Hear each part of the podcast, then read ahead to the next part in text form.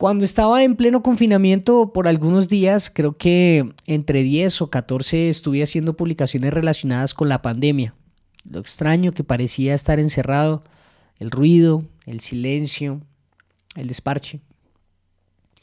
A finales de 2022, la sección de moda del País de España publicaba un artículo donde hacían referencia a un fenómeno que en redes como que iba tomando forma una tendencia donde se hacían tutoriales de maquillaje para recrear el rostro que queda cuando uno ha llorado. Convertir un malestar psicológico en una tendencia, leía por ahí en el artículo. Cuando le propuse matrimonio a mi chica, compartí un carrete donde mostraba cómo había sido la pedida de mano, de la que más allá de estar cagado del susto quería tener un recuerdo. Pero hace un par de semanas un parcero nos compartió por chat a un grupo de amigos eh, una entrevista que precisamente el país de España le hacía eh, a un psicólogo en la sección de salud y bienestar. El titular del artículo arrancaba así. Scott Lyons, psicólogo, hay una epidemia de dramatismo. El mundo entero es nuestro escenario para representar este gran drama y que se premie con likes. Cierro paréntesis. Mientras leía artículos y revisaba notas sobre todo esto que les cuento, me acordaba de haber visto videos de alguien muy cercano en TikTok, donde esta persona pasa de estar súper feliz a compartir un video cantando y llorando eh, a moco tendido, como decimos por acá. Otro donde reafirma que está perfecto sentirse así. Eh, otro donde vuelve a mostrarse triste tiene varios videos así, le he visto varios. Bueno, la Rosalía no publicó hace poco una foto de ella llorando. Good morning. Ante todo decir que es un dolor para cualquier persona en todo el mundo. Buenos días. O sea, no vamos a tener visa para viajar a cualquier parte del mundo. Vamos a tener permisos de estadía. Buenas tardes. Poder como encasillar a todo el mundo como en esta epidemia del drama. O buenas noches. Pero no hemos podido, parcero. El estrés que vivimos diariamente y bienvenidos al podcast del Rotolo. Soy Diego Fer. Para cualquier persona. Siento que todos estos ejemplos como que están conectados de alguna forma. Como que estas referencias a cosas cotidianas y post vagos del día, del mes, del año, eh, tienen una relación no sé si se deban encerrar entre lo que llaman epidemia de dramatismo, desinhibición tóxica, fishing, o es simplemente una consecuencia de la economía de la atención. Se percibe que la gran mayoría estamos metidos y pareciera que en parte está convirtiendo nuestra vida en un constante surrealismo. Pero para hablar del tema la invité a ella. Diana, eh, preséntate y cuéntanos a qué te dedicas. Hola, eh, bueno, soy Diana Plazas, soy psicóloga y tengo formación en psicología clínica y más recientemente en estudios culturales. Bueno, Diana, tengo la sensación de que todas esas cosas que comentaba al principio como que en algo se relacionan y no sé si estoy eh, en lo cierto o tengo algo de razón o definitivamente no es por ahí. Eh, ¿Hay una epidemia de dramatismo social media? Bueno, em, digamos que a mí me parece un poco a veces fuerte la aseveración de dramatismo, sobre todo por la connotación que le tenemos ahorita al drama, ¿no? Como, como que el drama siempre es algo eh, impuesto, performático, como que no es real y exagerado. Mm. Exagerado, ¿no? Como histérico, como estos términos que, se asocian. Em, y pues me parece un poquito riesgoso, es porque, claro, poder como encasillar a todo el mundo como en esta epidemia del drama le puede quitar veracidad pues a emociones que sí se están viviendo y que sí están pasando allí.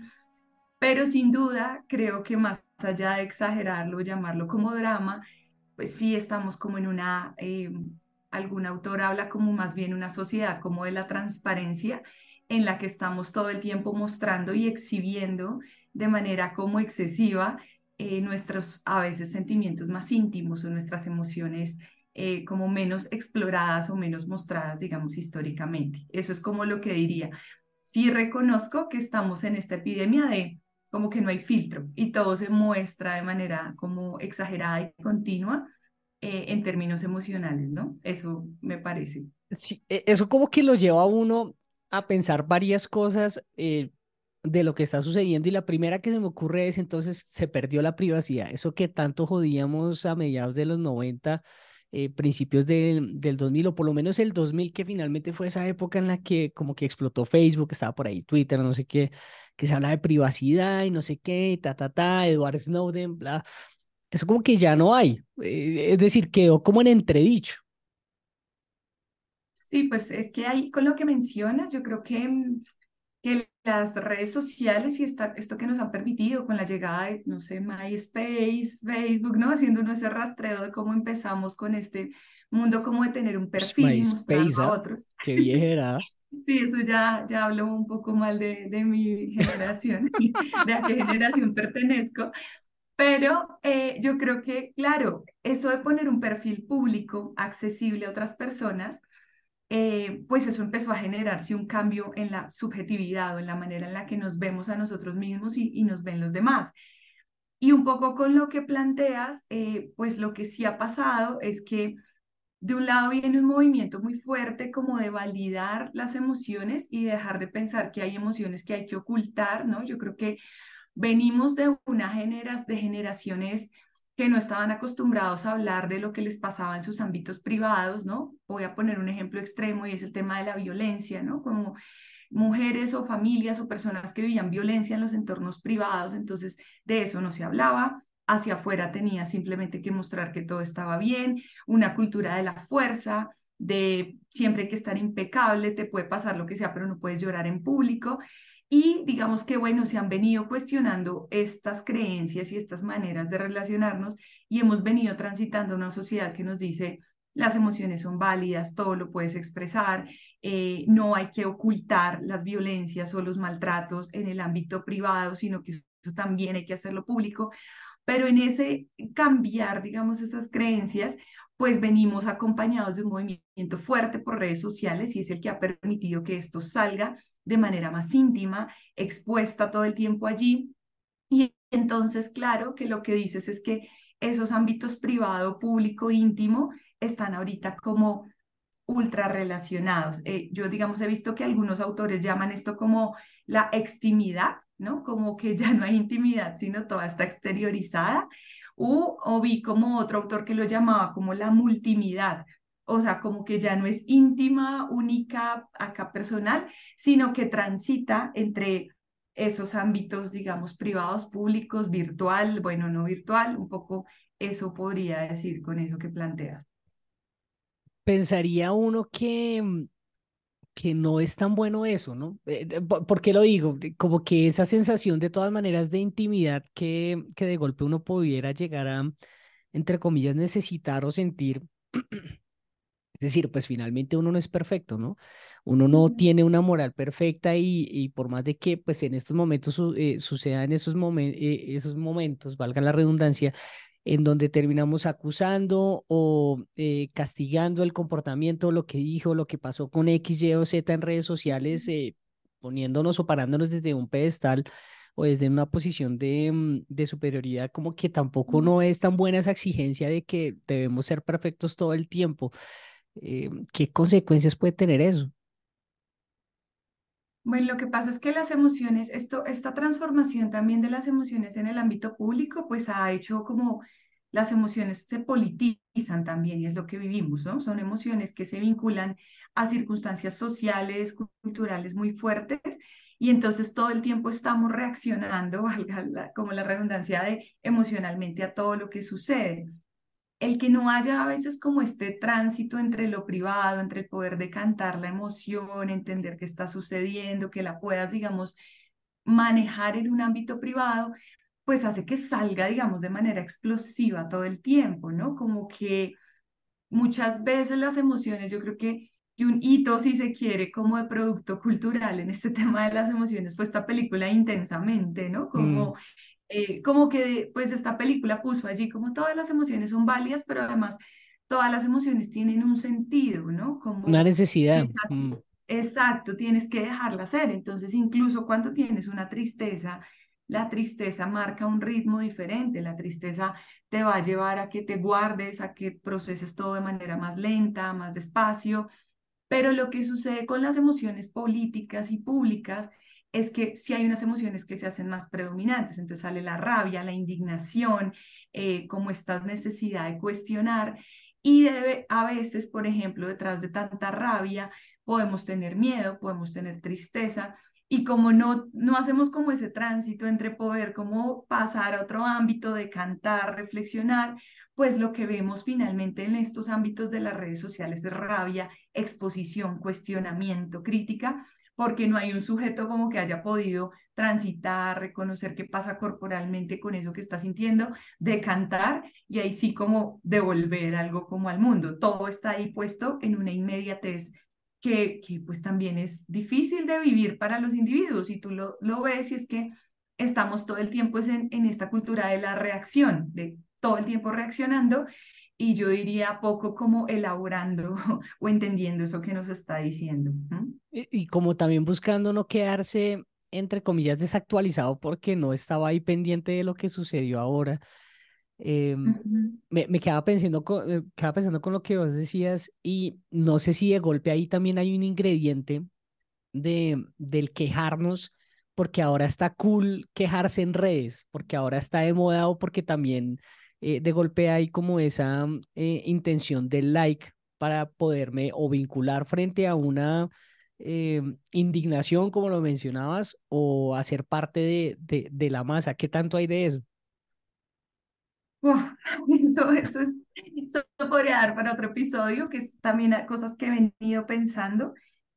Y es finalmente, bueno, como este acceso que tenemos todas las personas a opinar a través de las redes, ¿no? Como como que hay una cosa bonita y seguramente tú lo sabes más y es como democratizar o generar que la opinión no sea un asunto solo de ciertas voces, ciertas personas, o sea, poder tener la opinión de todas las personas y que a las redes lleguen personas de cualquier lugar del mundo, pues eso democratiza o hace un poco más horizontal el tema de participar.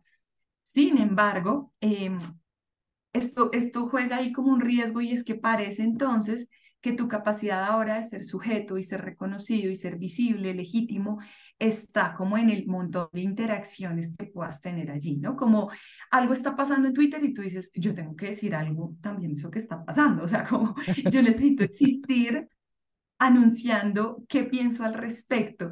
Entonces, eh, digamos, es complicado porque no hay filtro. Yo tampoco estoy diciendo acá, pues como no estoy siendo promotora de la censura ni decir que... Pero está buena la pregunta porque no sé si entonces deberíamos o no opinar de todo.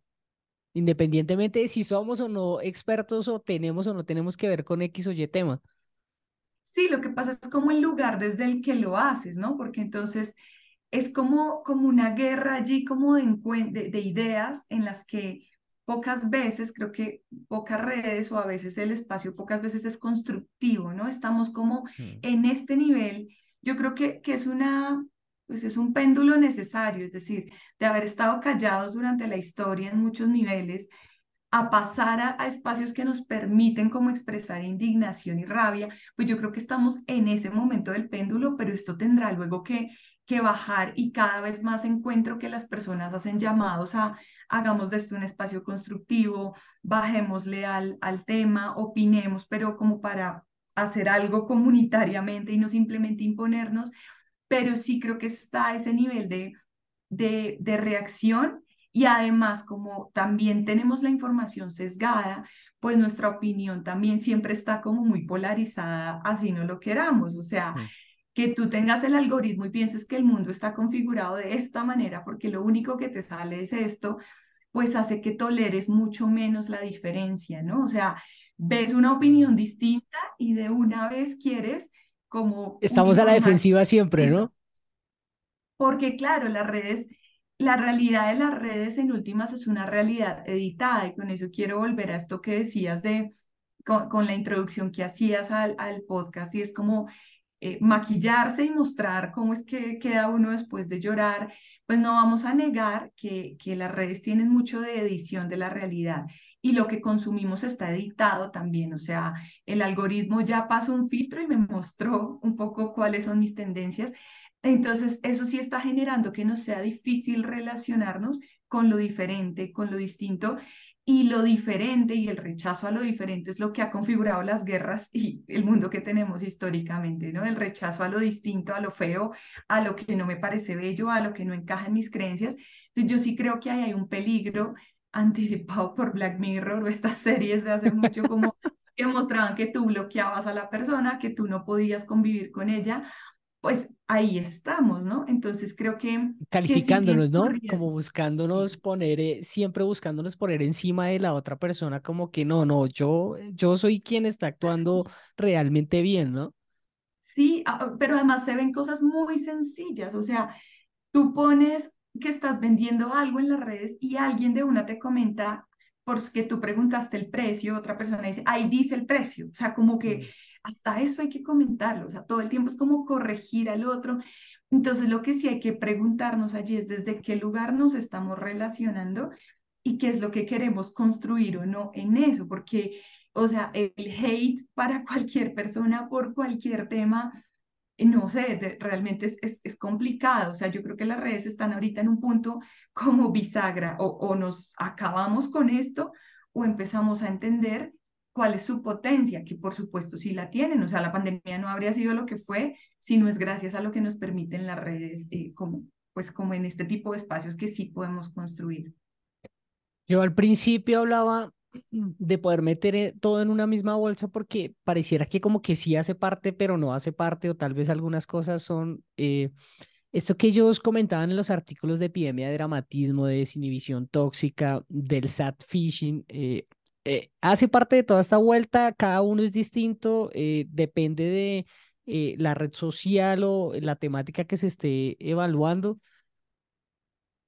Bueno, pues yo creo que de fondo sí hay como lo, de la cultura del like, igual sí, o sea, el like no es otra cosa que el traslado de la mirada, de o sea, la mirada del otro es un like y, y pues no vamos a negar que igual nosotros sí somos individuos gracias a la mirada del otro, o sea, desde que naces y tu mamá te mira o el cuidador te mira, pues eso te da existencia como sujeto, o sea, no vamos a negar y por eso somos seres relacionales, la cosa es que ahorita esto se trasladó en forma de like, de aprobación, y entonces yo sí creo que de fondo eh, todas las redes en últimas pues están buscando lo mismo, ¿no? Como que te has visto, como que puedas ser reconocido como sujeto, que ganes visibilidad. Por eso la crisis tan fuerte cuando tú haces una publicación que crees que va a tener no sé cuántos likes y no los logras, pues eso baja de una vez como como la manera en la que te sientes genera como un impacto, una mirada negativa sobre ti mismo, o sea,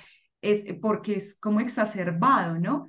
Yo creo que sí hay diferencias en, en eso también puede ser un poco, pues no problemático, pero es demasiado demandante para el individuo lo que pasa en cada red social, porque cada red de pronto sí tiene como un matiz distinto, o sea, tú vas a Twitter y allá yo creo que vas en un modo a jugarte un rol específico. Sí, o sea, dices, bueno, aquí, ¿qué cuenta sigo? Y vamos a ver qué comentaron estos políticos para ir a reaccionar. Eh, vas y miras otra cuenta de pronto en Instagram, entonces es el modo tuyo de anda en bicicleta, hice esta receta, ¿no? Ahí muestras otra parte de ti. Bueno, Facebook no sé, ahí yo todavía no, no estoy entendiendo qué está pasando con Facebook porque sí ya está quedando como por allá en otro lugar. es como otro ecosistema. Y alguien por ahí me contaba, perdón, te interrumpo, que se está convirtiendo más como en un escenario de debate agresivo, ¿sí? Eh, eh, sobre todo en los grupos, que, que de pronto ha sido uno de los grandes logros de, de Facebook. Eh, sí, como que dependiendo también de la misma red social, me imagino que también se va decantando todo. Y era lo que te decía, como que, que no es que sea problemático, pero sí es demandante porque normalmente como que en este mundo de, de, de, carne y hueso, pues nada, tú vas al trabajo y en el trabajo desempeñas un rol laboral, no es que seas un mentiroso ni un ni te juegues distintos papeles, pero sí te juegas otro rol. Cuando vas a tu casa tienes otro, con tu familia hay otro, con amigos hay otro, pero aquí en este pasar de la red, de una red a otra, pues estás viviendo todos esos roles a veces el, al mismo tiempo y eso es muy demandante, eso genera agotamiento, ¿no? Como pasar de dar un debate político allá y hacer argumentaciones, a luego darle like y empezar una conversación en Bumble o en Tinder o en cualquier cosa, como que pasar luego al LinkedIn como acaso hay un ser laboral que está buscando trabajo y pone frases de liderazgo y de cosas así. Yo sí creo que como que a veces, y, y eso se lo escuché a alguna profesora de estudios culturales, decía como, no sé si el cuerpo, el cuerpo físico aguante Mm. tanto, ¿no? O sea, como que todas esas experiencias sí están pasando por el cuerpo, eh, pero es de lo que no estamos siendo conscientes y yo creo que ahí es donde viene el agotamiento que sentimos, el cansancio, a veces la tristeza o estas cosas que no entendemos de dónde vinieron, pues yo creo que tiene que ver con ese mundo que estamos viviendo a través de las pantallas todo el tiempo. Algo de lo que conversamos eh, off the record era el vivir precisamente esas eh, realidades eh, o el estar eh, eh, contestando y, y convirtiéndose prácticamente en uno que en el, bueno, el, el Diego Fero de TikTok, el de Instagram, el de Twitter, el de LinkedIn, el que está buscando trabajo, el que soy en mi trabajo, el que soy en mi casa. Eh, eh, eso eh, como consecuencia que le puede traer a uno, porque casi que son como tener múltiples personalidades, ¿no? Sí, sí, pues digamos, no, no, no es que tengamos acá un trastorno, simplemente yo, yo por eso creo que la- como que hablo más de, del rol, o sea, es, es obvio que tenemos distintos roles porque nos exigen cosas distintas, ¿no? En, en, en escenarios sociales. Sin embargo, lo complejo es lo rápido que trasladamos una cosa y otra, ¿no? Como que eh, siento que por eso eso nos exige cambiar de mood muy, muy rápido, ¿no? O sea, y estar exhibiendo distintos dominios de la intimidad, filtrando, ¿no? Y creo que el hecho de que suceda tan rápido, ¿no? O sea, a veces tú estás en tu trabajo y mientras llegas a tu casa, pues ahí hay, pues en el mundo del trabajo presencial, hay como un desplazamiento Em, que por eso, por ejemplo, en la pandemia fue tan, tan revelador el agotamiento que generaba colgar una llamada y estar en otra cosa, atender la nueva llamada, ¿no? Porque el sujeto necesita tiempos, necesita como pausas, necesita espacios para decantar, para elaborar. Lo, y entonces esta simultaneidad de un cuerpo ahí que parece, yo creo que el término es esto de la- siempre la conciencia de ubicuidad, que a ti te decían como, es que tú no puedes estar en dos lugares al mismo tiempo, pues ahora sí podemos estar en muchos lugares al mismo tiempo y yo creo que evolutivamente eso sí está marcando otra configuración subjetiva. Las nuevas generaciones, yo ni siquiera me atrevo a decir cómo son porque es que no puedo entenderlas porque no, no he estado habitando el mundo de la misma manera. O sea, yo no puedo realmente, yo escribo un chat acá y te estoy hablando y pues yo mando mal el chat. O sea, algo hago mal en estas dos cosas porque no la logro. Pero las nuevas generaciones sí lo logran hacer de otra manera yo no sé a qué costo emocional o a qué costo evolutivo, yo sí creo que nuestro cerebro y nuestras estructuras corporales y fisiológicas se irán transformando, porque eso también pasa, lo cultural con el paso del tiempo va transformando nuestra biología y sí creo que estaremos enfrentados a otra cosa. Pero si tú te das cuenta, pues otras personas de generaciones anteriores les cuesta mucho este tema porque sí necesitamos más tiempo, más espacio, más pausa para entender lo que nos está pasando en esos distintos como escenarios Eso diarios. lo que me lleva a pensar entonces es que eh, la, la explicación de esas redes culturales podría tener un asidero ahí, ¿no? En cómo hasta los mismos eh, pelados de ahora eh, es, piensan tan distinto a como pensaban, no sé, nuestros papás, los papás de nuestros papás, el que haya tanto choque o tanto rechazo frente a los cambios em, eh, socioculturales que se están viendo. eh, ¿podría ser esto como una, una de las razones de por qué nos sentimos como tan enfrentados ahora?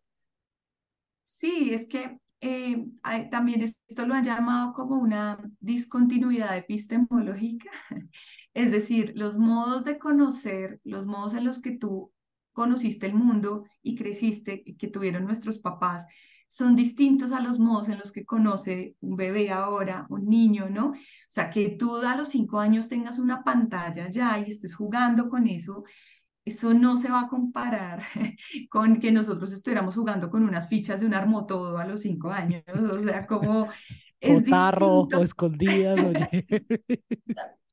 la eh, rejo quemado, cualquier cosa, no sé, es distinto. O sea, yo, yo creo que la palabra también y el error para mí que creo que sucede es decir que es peor o que es mejor. O sea, yo solamente digo es distinto y mm. con implicaciones súper diferentes, porque si nos damos cuenta también los modos de conocer ahora y que, que muchos adultos han bautizado esto, y voy a poner comillas y también voy a poner mi rechazo a ese rótulo de la generación de cristal, pues yo digo, pues es que la anterior era una generación de cemento, ¿no? O sea, mm. como de cero emocionalidad, de Dura, cruda, sí, fría. Cruda, o sea, sin hablar aquí mal de mi familia, pero sí, de mi familia, mis tías. Confesiones mi real.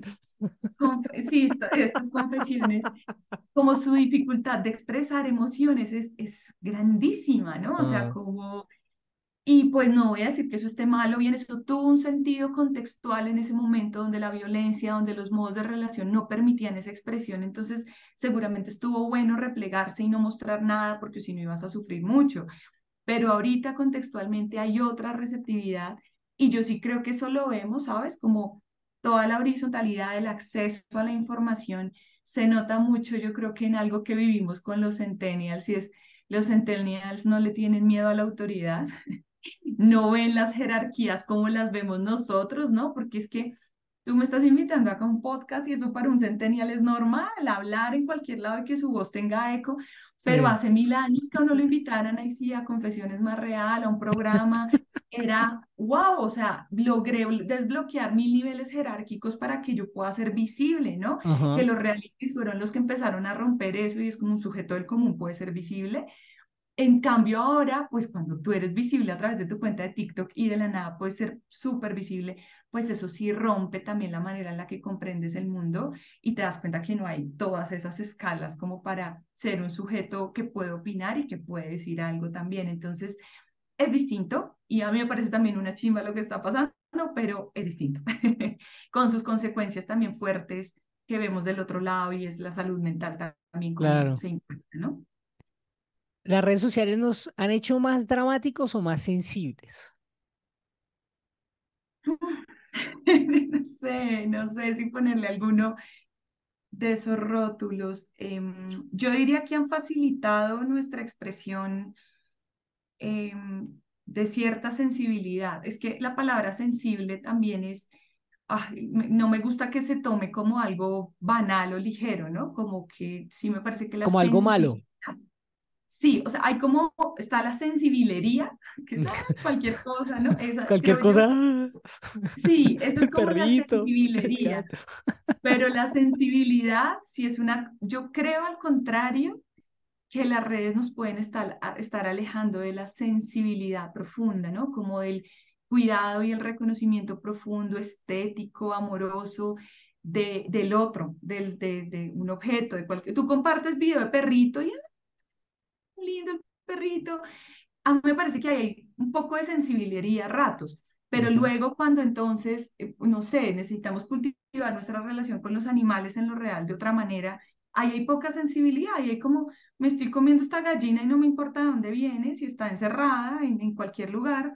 Eh, eh, yo siento que ahí como que, mm, no sé si hay mm. sensibilidad, yo siento que a esta sociedad le falta un cultivo más profundo de la sensibilidad que se da también logrando nuevamente espacios de intimidad a raticos, o sea, no todo tan expuesto y no todo tan abierto, ¿no? Yo eso diría.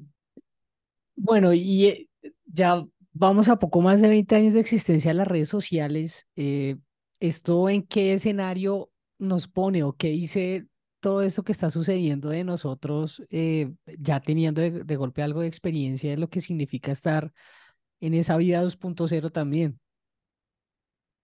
Pues bueno, yo creo que lo que nos muestra mm, las redes, que siento que también vinieron como muy de la mano con el fenómeno de globalización, es como el mundo está hiperconectado, o sea, somos seres que, que eso nos tiene que llevar, yo poniéndole un carácter menos pesimista quizás, a replantear que hay fronteras, a replantear que hay realidades que valen más unas que, más que otras. O sea, como que yo sí siento que estar tan conectados nos ha abierto las ventanas a ver que, que necesitamos hacer más puentes como humanidad, a reconocer otras realidades.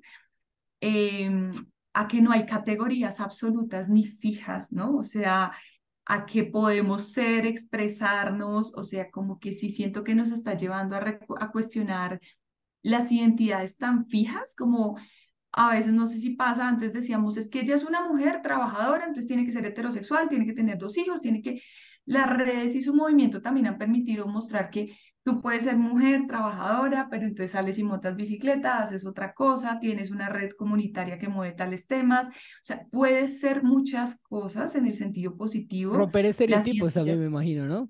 De acuerdo, o sea, rompes estereotipos y a veces sí, tú ves en redes cosas y es, como así? Este político también hace estas cosas, ¿no? O sea, rompe y, y, ha permitido como, como ampliar que no somos una sola cosa, que no somos tampoco, o sea, que todas las personas podemos tener también voz y podemos hablar y que también vale la pena conmoverse con lo que pasa en otros lugares del mundo y entender que, que sí, que hay gente que la sufre también, que nos abra un poco más las ventanas de la empatía.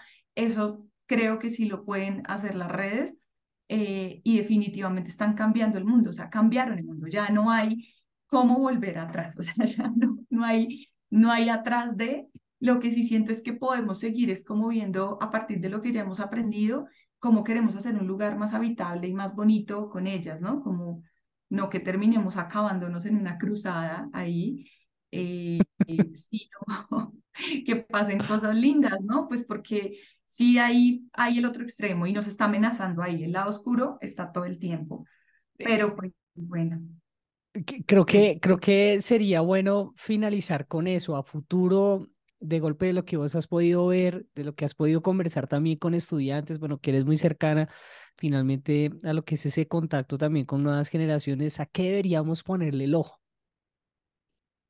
Mm, a la potencia de las redes, a, cómo hacer de eso como un lugar bonito que nos facilite el encuentro, la relación, eh, la expresión emocional, em, pero le, le quitaría, digamos, le daría el mismo peso también a, a retomar espacios también de encuentro presencial, o sea, cómo hacer unas pausas y alternar. O sea, yo creo que las nuevas generaciones necesitan, necesitan aprender a, a esperar, a aburrirse, a contemplar, porque lo que nos está pasando es que estamos tan hiperestimulados, porque estar haciendo scroll todo el tiempo solo libera aquí ahí a nivel cerebral dopamina, dopamina, dopamina, ¿no? Placer, placer, placer, como satisfacción y recompensa, y el mundo de verdad no es así. O sea, a ti te toca estar clavado en un transmilenio una hora, te toca esperar en una sala un vuelo, te toca esperar a que se te pase el dolor de una tusa que te va a doler y te va a desgarrar el cuerpo unos días, unos meses, unos años. Em, la vida también necesita eso. Y si no nos salimos de ese, ese circuito de recompensa, además con realidad filtrada, es como, ay, me aburrí el video, cambio la otra cosa. Pues no, o sea, yo digo, hay que esperar, como nos enseñó a esperar en el año 98 Betty la Fea, que el capítulo venía cada ocho días y el capítulo de la junta de Betty duró como tres meses, eh, porque los capítulos duraban 20 minutos o menos con propagandas. Yo sí creo que hay que, que eso también construye sujeto y que eso sí es algo que se está perdiendo, porque a ti te está doliendo algo hoy y lo que sucede es que ahí sí, hay mucha frustración y hay poca posibilidad de esperar. Entonces creo que en eso hay que trabajar un poquito. O sea, yo pongo el ojo en no perdamos los espacios de cultivo de intimidad, de interioridad, de aburrimiento y de espera, que eso también construye y nos hace como sujetos. Pues es eh, Diana Plaza, psicóloga con formación en psicología clínica y estudios culturales. Eh, Diana, muchísimas gracias por pasarte por acá por el Rótolo. Gracias por la invitación. Ya empezó el sol aquí como anunciando un, futuro esperanzador. Gracias. Ah, gracias. El podcast del Rotolo es una creación de Isamata y Diego Fero. Si les gustó este episodio nos ayuda mucho que compartan, den una calificación 5 estrellas o nos echen una mano con el voz a voz a sus amigas o amigos. Es lo que más nos permite crecer y llegar a más personas. Síganos en redes sociales, nos encuentran como el Rotolo, doble al final, tanto en Instagram como en Twitter, o el Rotolo en TikTok. Y si quieren escribirnos lo pueden hacer a través del mail el correo del rotolo Gracias por escucharnos. Nos oímos, ojalá pronto, con otro rotolo.